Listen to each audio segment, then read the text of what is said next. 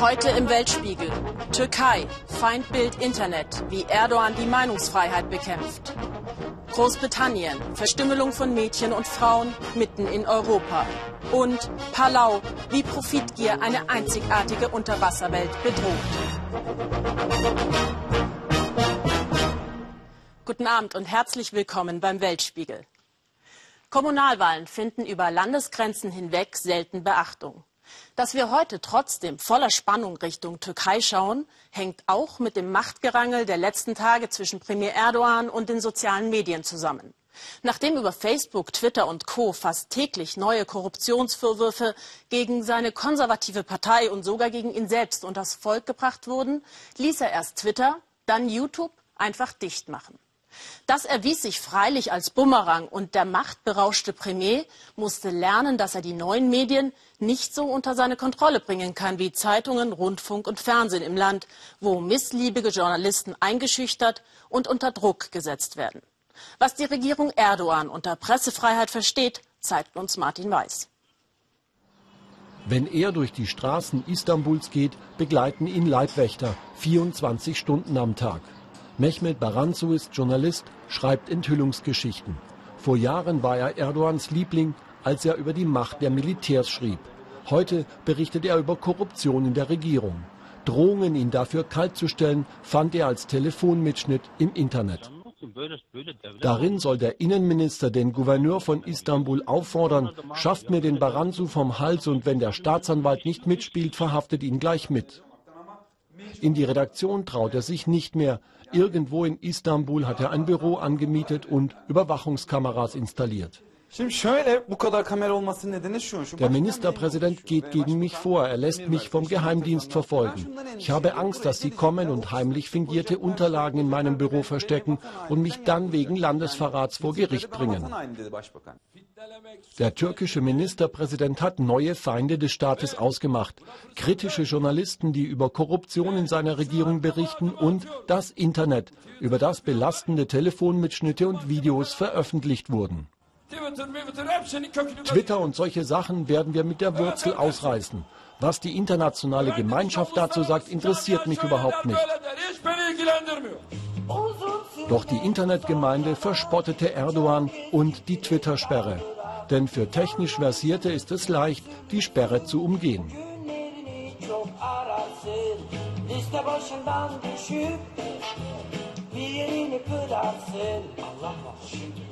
Die Zeitung, für die Mehmet Baranzu schreibt, hat eine Auflage von 70.000. Auf Twitter folgen ihm zehnmal so viel. Twitter wird auch von Oppositionsparteien stark genutzt, weil sie in den Staatsmedien ignoriert werden. Die gesamten Medien stehen unter der Kontrolle des Ministerpräsidenten. Etwas Negatives über die Regierung wird nicht geschrieben und sollte das dann mal der Fall sein, ruft der Ministerpräsident sofort an und fordert Rechenschaft. Doch über das Internet hat Erdogan noch keine Kontrolle, denn immer wieder tauchen Videos wie dieses auf, die die Regierung in Erklärungsnot bringen. Bilder von der Geldübergabe in einem Korruptionsfall veröffentlicht auf YouTube. Oder wie am Donnerstag Gesprächsmitschnitte, die belegen sollen, dass die Türkei einen Grund suchte, in den Syrienkrieg einzugreifen. Mit dabei der Außenminister und Geheimdienstleute. Sollen wir Agenten einschleusen und die Türkei mit Raketen beschießen lassen, ist da zu hören. Den Zorn des Ministerpräsidenten bekam auch Irfan Deirmenci zu spüren. Sendeverbot für seine Morgenshow. Er hatte nur wie andere auch über die Ergebnisse von Wahlumfragen berichtet. Sein Sender Kanal D lässt sich nicht von Erdogan unter Druck setzen. Immer wieder gibt er auch Tipps, wie sich die Leute Informationen über das Internet besorgen können.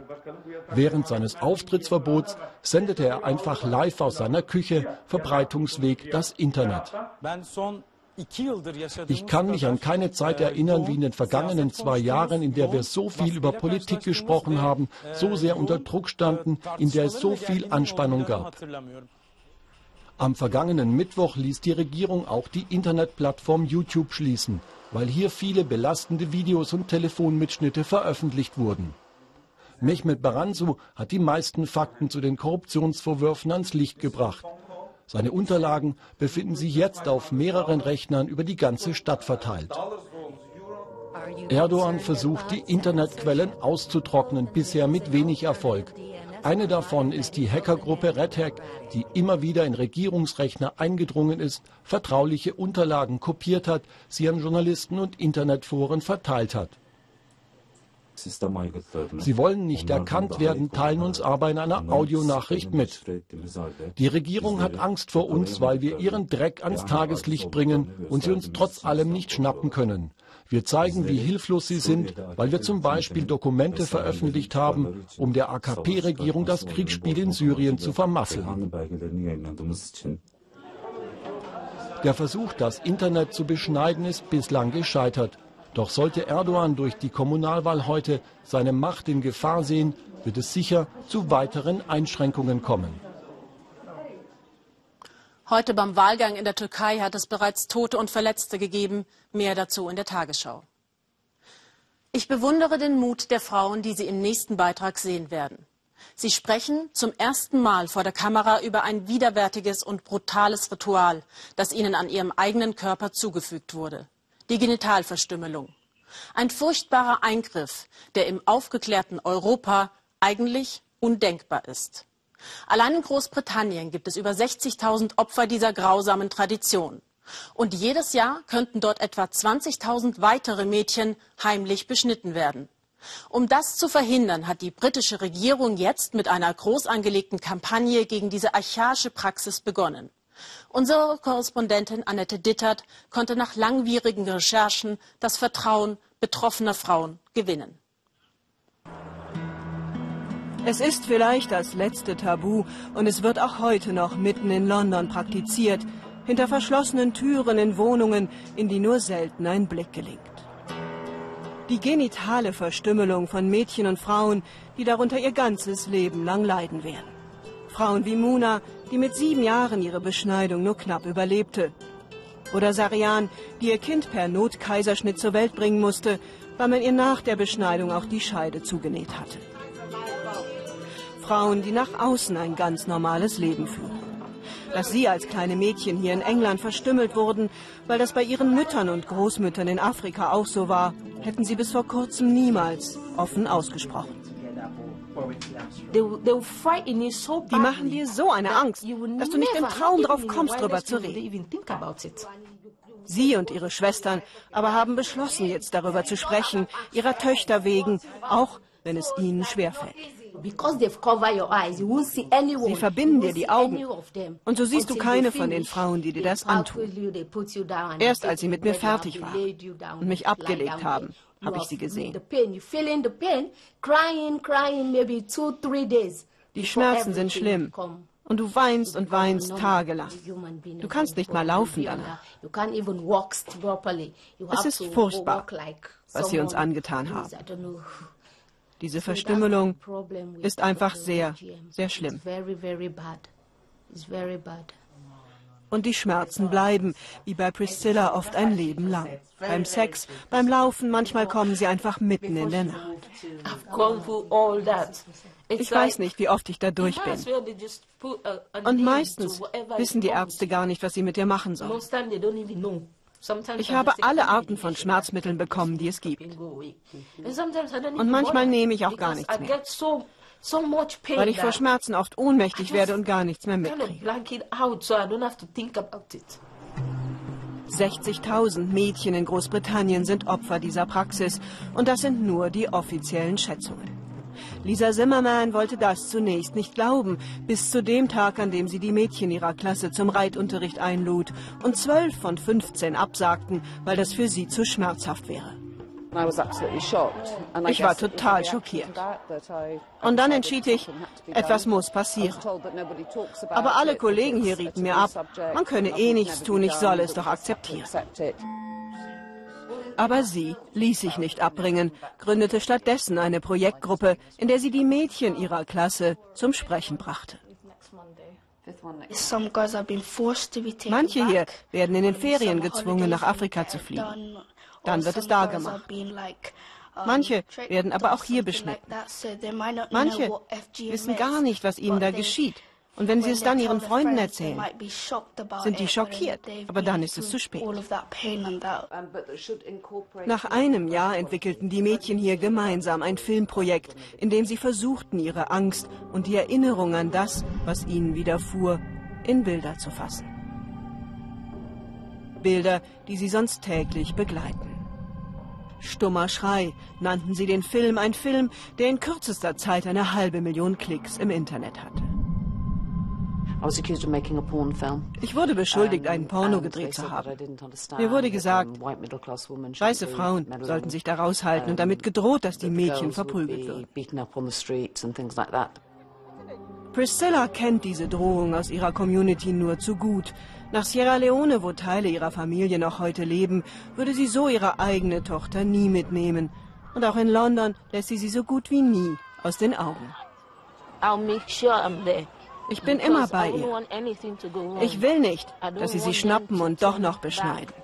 Sie soll nicht in ein paar Jahren sagen, meine Mutter hat mich nicht beschützt. Sie hat mir das angetan. So wie ich meiner Mutter vorwerfe, dass sie es mir angetan hat. Und deshalb bin ich immer in ihrer Nähe und passe auf, dass keiner ihr nahe kommt. Hinter meinem Rücken. Diese Hoffnung, wenigstens die eigene Tochter zu schützen, hat Adama nicht mehr. Sie floh aus Gambia nach London, nachdem ihre Mutter, die Dorfbeschneiderin, sie zwang, ihre Nachfolge anzutreten. Seitdem wartet sie auf Asyl. Ihr Gesicht will sie nicht zeigen, aus Angst um ihre Tochter in Gambia, die sie schon einmal verletzen musste. Ich musste sie festhalten, als wir sie beschnitten haben. Sie schrie und schrie nach mir als ihrer Mutter. Und ich konnte nichts tun. Ich durfte noch nicht einmal weinen. Denn das ist nicht erlaubt, wenn du selbst Beschneiderin werden sollst. Aber ich habe geschrien. Und da haben sie mich verprügelt. Ich habe die meisten meiner Zähne verloren dabei. Ob ihr Asylantrag Erfolg haben wird, ist unsicher. Aber zurück nach Gambia Kanadama jetzt auch nicht mehr. Zu Hause habe ich die Wahl zwischen zwei Messern. Das eine liegt da für mich, damit ich die Mädchen beschneide. Das andere ist für mich, wenn ich es nicht tue. Dann bringen sie mich um. Deshalb hoffe ich, hier bleiben zu können. Denn zumindest in Großbritannien beginnt sich jetzt etwas zu ändern. Die Kampagne, die dieser Zimmerman begonnen hat, hat weite Kreise gezogen und einiges erreicht. Ab April müssen Krankenhäuser Fälle von betroffenen Mädchen melden, im Zweifelsfall die Polizei einschalten. Der allererste Prozess gegen zwei Ärzte, die in London beschnitten haben, begann in dieser Woche vor Gericht. Ein Hoffnungsschimmer für Frauen wie Priscilla und Sarian, deren Leid so zumindest als das anerkannt wird, was es ist, ein Verbrechen. Das heißt nicht, dass jetzt alles besser wird, aber wenigstens versucht die Regierung, das jetzt zu verfolgen. Wenigstens hier, in diesem Land, ist das ein Anfang jetzt. Somalia ist seit fast 20 Jahren gesetzesfreier Raum. Staatliche Strukturen gibt es bis heute nur in Ansätzen. Im Kampf gegen Islamisten und Piraten ist das Land daher auf Hilfe von außen angewiesen. Aktuell hat die Bundesregierung beschlossen, deutsche Militärausbilder nach Mogadischu zu schicken. Und bis Ende Mai muss der Bundestag entscheiden, ob die erfolgreiche Antipiratenmission Atalanta fortgesetzt wird. Die trat in Aktion, nachdem somalische Piraten jahrelang ausländische Frachter und Öltanker als Geiseln genommen hatten und damit fette Beute gemacht. Nach Schätzungen der Weltbank kassierten sie fast 400 Millionen Dollar Lösegeld. Dass versuchte Kaperungen im letzten Jahr nicht mehr geglückt sind, ist mit ein Verdienst der EU-Mission Atalanta, die die Schifffahrtswege im Golf von Aden sichert. Mit dabei auch die Fregatten der Bundesmarine. Hunderte von somalischen Freibeutern wurden inzwischen vor Gericht gestellt und verurteilt. Eine Entwarnung kommt dennoch zu früh. Denn insgesamt bleibt die Situation in Somalia instabil. Das gilt auch für die nördlichen Landesteile am Horn von Afrika.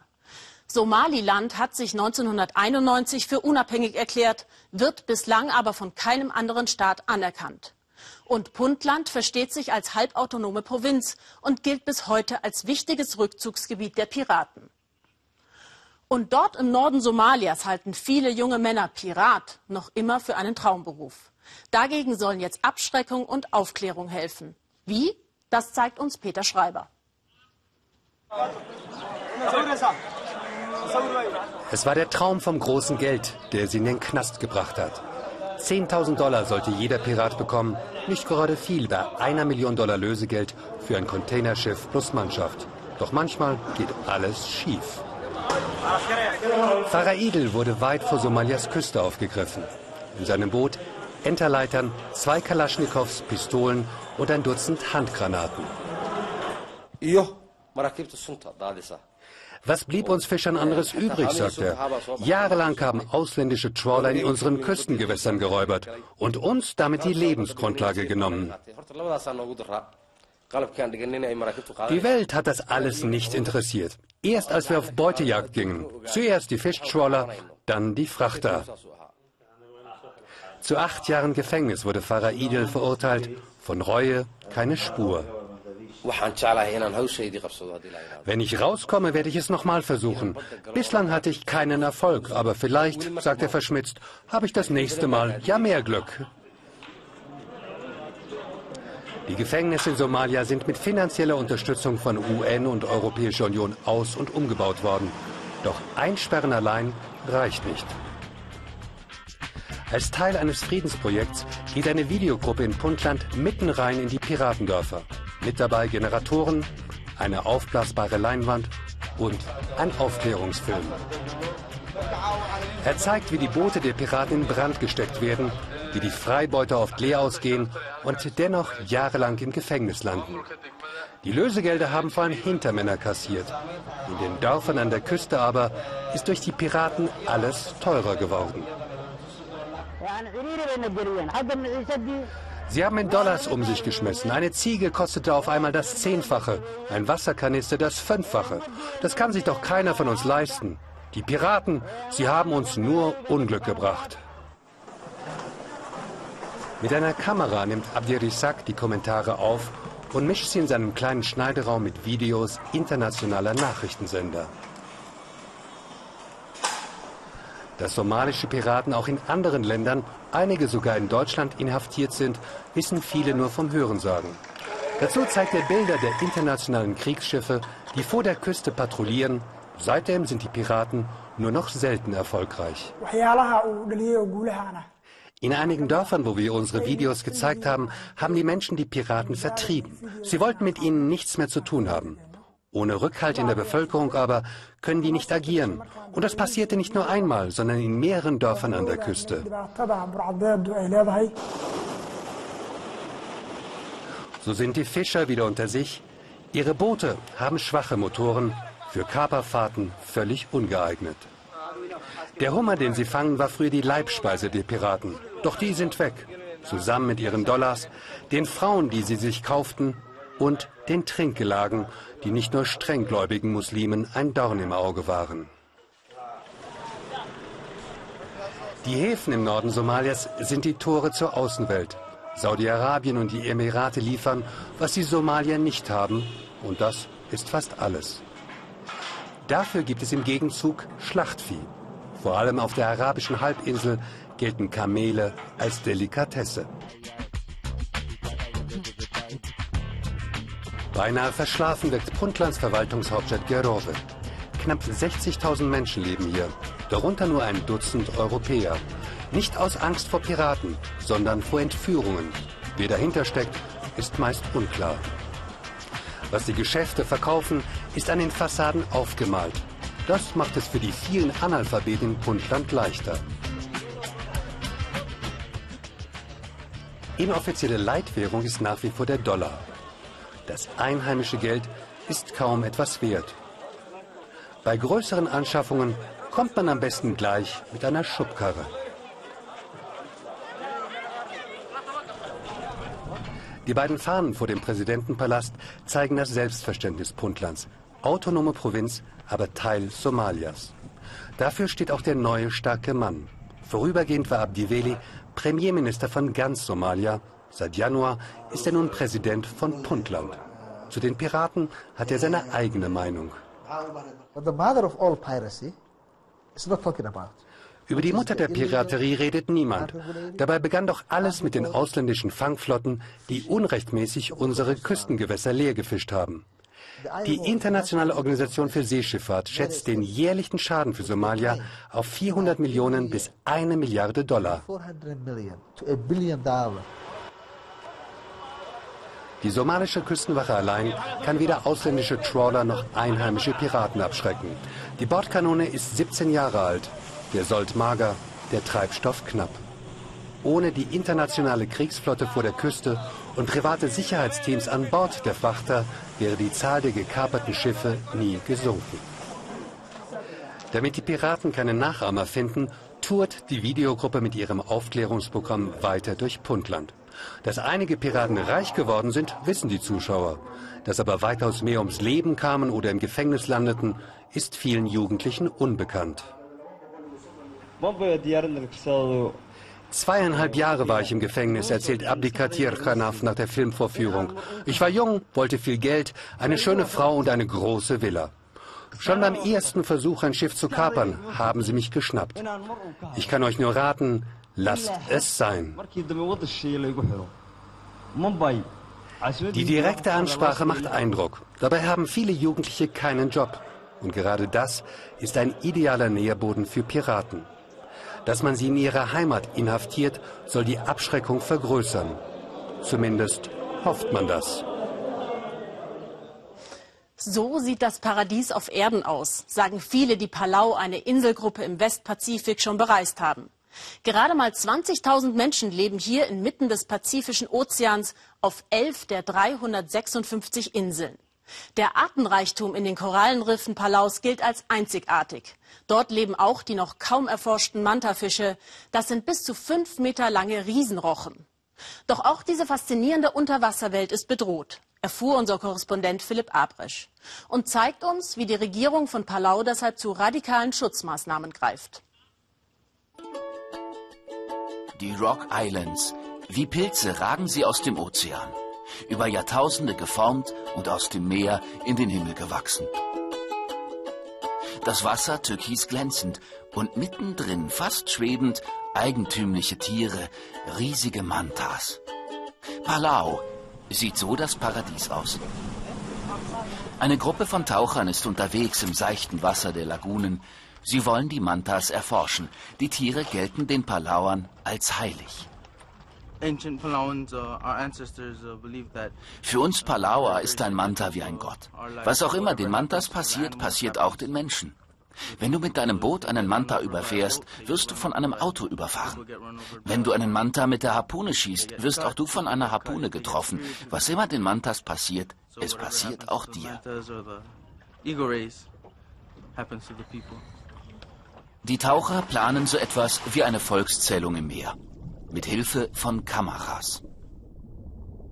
Wie viele Mantas gibt es auf Palau? Wo wandern sie lang? Wo kriegen sie ihre Kinder? Mantas sind geheimnisvolle Tiere und noch kaum erforscht. Und so sehen Mantas aus, wenn sie gleich neben einem schwimmen. Jedes Tier ist bedeckt mit einem eigentümlichen Muster aus Strichen und Punkten, einzigartig wie ein Fingerabdruck. Mit den Fotos wollen die Manta-Forscher mehr über die Tiere herausfinden, auch um sie besser zu schützen.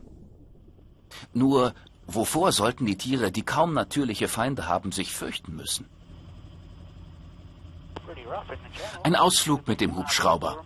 Die Holländerin Mandy Edpison lebt seit über 20 Jahren auf Palau. Mantas zu schützen, das ist ihr Leben. Die Forscherin schlägt Alarm. Denn der Mensch droht wieder einmal aus Profitgier eine einzigartige Unterwasserwelt zu zerstören. Das Problem ist, dass Palau ziemlich nah an Asien liegt. Hier werden Haie gejagt für ihre Flossen. Wenn wir nicht aufpassen, dann blüht den Mantas das gleiche Schicksal. Wir müssen sie schützen, damit sie nicht verloren gehen. Rund um Palau lässt sich so ziemlich alles fischen, was im Ozean schwimmt. Thunfische, Haie und heimlich wohl auch die Mantas. Eine Fanglizenz kostet nur etwa 5000 Euro jährlich, auch für die großen Fischtrawler. Das Paradies wird ausgeplündert. Aber das soll sich ändern. Da unten wohnt der Präsident im Kapitol mit Meerblick. Als erstes Land der Welt will Palau den kommerziellen Fischfang bald komplett verbieten, zum Schutz seiner einzigartigen Unterwasserwelt. Wir schätzen, dass zum Beispiel ein lebendiger Hai ungefähr 1,9 Millionen US-Dollar einbringt, über die gesamte Lebensspanne gerechnet. Für einen toten Hai kriegen wir dagegen nur ein paar hundert Dollar. Der landet dann in irgendeiner Haifischflossensuppe. Ein toter Fisch ist nicht so wertvoll für uns wie ein lebendiger. Palau will in Zukunft noch mehr auf Touristen setzen, nicht auf unkontrollierten Fischfang.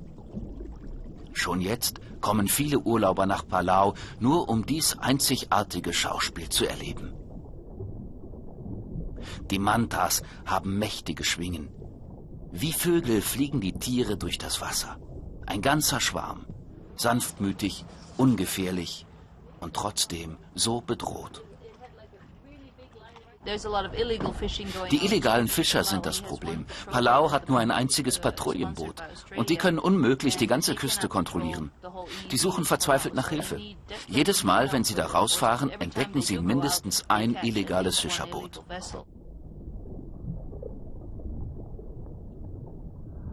Das Ballett der Mantas. Ein berauschendes Erlebnis. Das Inselreich Palau ist eines der schönsten Tauchparadiese der Welt. So schön und doch so schwer, diese Schönheit zu bewahren. Noch mehr aus dem faszinierenden Inselreich Palau gibt es nächsten Samstag hier bei uns im ersten in den ARD Weltreisen um 16 Uhr. Stichwort Weltreise. Unsere Korrespondenten sind für Sie viel unterwegs. Überall auf der Welt, meist eher in Sachen Politik, Krisen oder Katastrophen. Zu kurz kommen dabei oft die kleinen, oft skurrilen Geschichten, über die man staunt oder schmunzelt. Das wollen wir ändern. Ab heute gibt es eine neue Rubrik im Weltspiegel, den Schnappschuss. Den Anfang macht Norbert Lübbers, der bei einem Dreh in Thailand fassungslos beobachtete, wie sich massenhaft Thais in offene Särge legten um ihre eigene Bestattungszeremonie zu erleben. Warum machen die das? Buddha lächelt. Doch in diesem Tempel geht es um Leben und Tod.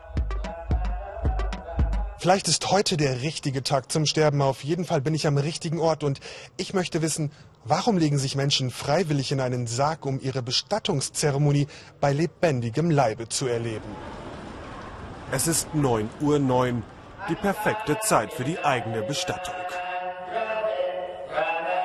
Sie alle hier hoffen auf ein neues Leben und wollen ihre Seele von den Sünden der Vergangenheit reinigen.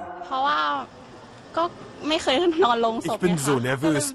Das ist mein erstes Mal. Ich lag noch nie in einem Sarg. Die Leute sagen, das beendet meine Pechsträhne. Nochmal eben das Böse wegpusten. Tong Chai ist der Zeremonienmeister. Vier Euro kostet bei ihm das Abenteuer ins Jenseits, inklusive Auferstehung. Eine todsichere Geldmaschine. Da war dieser alte Mann, der konnte nicht mehr gehen. Ich habe ihn zum Sarg Nummer 9 getragen. Viermal haben wir ihn dort beerdigt. Jetzt kann er sogar wieder ohne Stock gehen. Solche Wunder haben sich rumgesprochen. Busladungen von sterbewilligen Thailändern pilgern zu dem Tempel, der den Neuanfang verspricht. Kommerz und Spiritualität. Hier ist es kein Widerspruch, sondern eine wundersame Symbiose.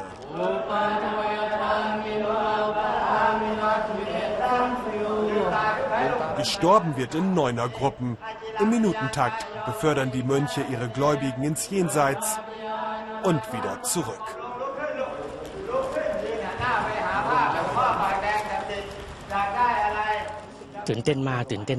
Mein ganzer Körper hat gezittert. Ich habe die ganze Zeit nur gedacht, hoffentlich ist es schnell vorbei. Für mich ist es jetzt das fünfte Mal und jedes Mal ist mein Leben ein bisschen besser geworden. Ein unglaubliches Wunder. Tod, Auferstehung, ein neues Leben. Vielleicht ist das alles nur eine Frage des Glaubens, aber auf jeden Fall fühlt es sich gut an, wieder unter den Lebenden zu weilen. Er ist der jüngste Staat der Welt, der Südsudan. Nach jahrzehntelangem Bürgerkrieg gegen den Norden des Landes war es 2011 endlich soweit. Die Südsudanesen hatten ihren eigenen demokratisch gewählten Staat mit allen nötigen Institutionen, international anerkannt. Eines haben sie aber bis heute nicht, eine nationale Identität. 64 Stämme müssen in dem ostafrikanischen Land miteinander auskommen und die beiden größten, die Dinka und die Nuer, tragen ihre Blutrache-Konflikte seit Generationen aus. Die Hoffnung auf eine stabile Regierung schwand im letzten Dezember, als ein bewaffneter Konflikt mehr als 10.000 Tote forderte und Hunderttausende im eigenen Land heimatlos machte. Unser Korrespondent Volker Schwenk befürchtet, dass jetzt eine humanitäre Katastrophe droht. Endlich gibt es Essen. Im Flüchtlingslager Minkermann werden die Monatsrationen ausgegeben. Minkermann war einmal ein Dorf, aber jetzt leben hier zigtausende Bewohner von Boa, der Stadt, in der zu Jahresbeginn so viele Menschen starben. Im Krankenhaus der Ärzte ohne Grenzen sagt man uns, gekämpft wird jetzt weiter im Norden, Schussverletzungen gibt's kaum noch. Dafür Tuberkulose, Malaria und viele unterernährte Kinder. Raina arbeitet als Krankenschwester in Hamburg. Sie hilft jetzt drei Monate lang im Südsudan. Ein Kleinkind wurde mit heißem Kaffee verbrüht. Die Flüchtlinge seien unglaublich tapfer, meint Rainer. Wenn die klein sind, dann fangen die an, ähm, ihre Verschönerung mit ähm, diesen Ritzen, mit diesen Narben und die sind von klein auf gewöhnt, die Schmerzen zu ertragen, weil das einfach Teil ihrer Kultur ist, äh, um ihren Körper zu verschönern. Fächerförmige Narben auf der Stirn. Frauen vom Stamme der Dinka, dem größten der südsudanesischen Stämme. In Boer, wo sie herkommen, lebten bis vor kurzem noch sechs Stämme friedlich zusammen. Aber das ist Geschichte.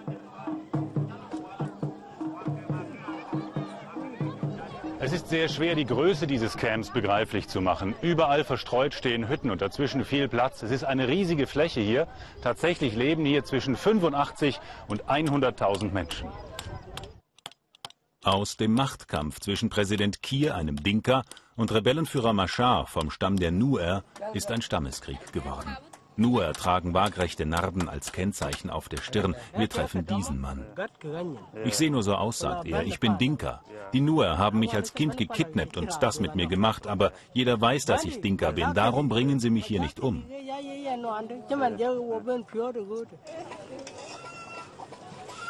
Rebellen vom Stamme der Nuer haben ihre Mutter getötet und mehrere Männer aus ihrer Familie.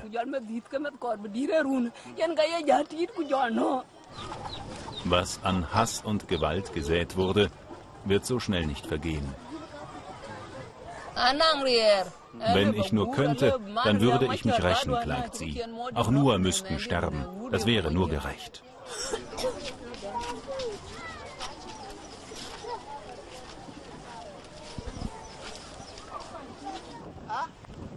Der Bürgermeister von Bohr, der Mann im gestreiften Hemd, holt uns ab. Er will uns mitnehmen in die Stadt, aus der so viele hierher geflohen sind. Unser Boot ist eingeklemmt. Im Hafen machen viele Boote fest. Jeden Tag fahren Flüchtlinge vom Camp in ihre zwei Stunden entfernte Heimatstadt.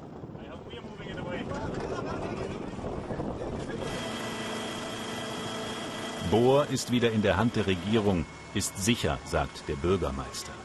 Trotzdem reist er nur in Begleitung schwer bewaffneter Bodyguards.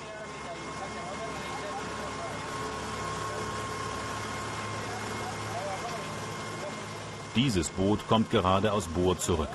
Die meisten wollen nicht in der Stadt bleiben. Sie trauen dem Frieden nicht, egal was der Bürgermeister sagt.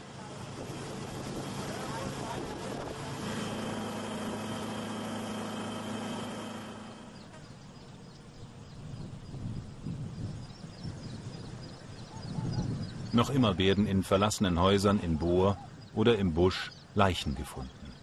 Darum ist das Massengrab noch offen.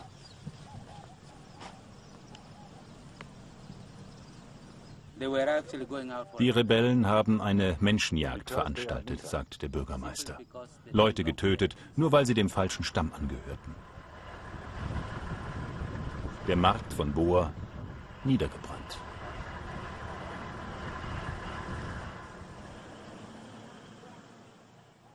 Drei Wochen hatten die Rebellen die Stadt besetzt, bevor Regierungstruppen sie wieder vertrieben.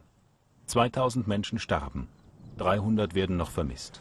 Weite Teile der Stadt sind noch immer verlassen. Die Opfer waren Dinka, wie der Bürgermeister, wie auch der Pfarrer. Auf dem Kirchengelände hatten 20 Frauen Schutz gesucht. Die Rebellen ließen ihre Leichen wochenlang liegen, erzählt uns der Pfarrer. Wir mussten den Betonboden entfernen. Es war alles mit Blut getränkt. Der Gestank ging nicht weg. Es war das reine Grauen.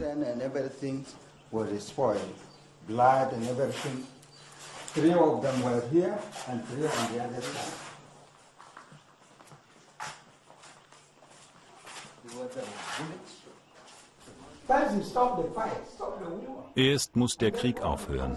Dann kann man wieder an Versöhnung denken. Aber vorher muss das Kämpfen ein Ende haben. In Bohr ist es mittlerweile verboten, Kindern Stammeskennzeichen, Narben beizubringen. Eine der ersten Entscheidungen des Bürgermeisters.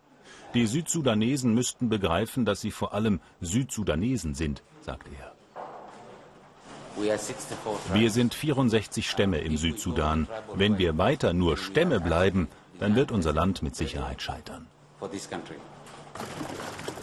In Boer hatten viele ihre Träume. Mit der Unabhängigkeit werde es endlich aufwärts gehen. Jetzt liegt der Traum unter Trümmern begraben. Das war's für heute vom Weltspiegel. Unsere Beiträge können Sie noch einmal unter weltspiegel.de im Internet sehen und auf Facebook und Twitter mit uns diskutieren. Ich wünsche Ihnen noch einen schönen Sonntagabend.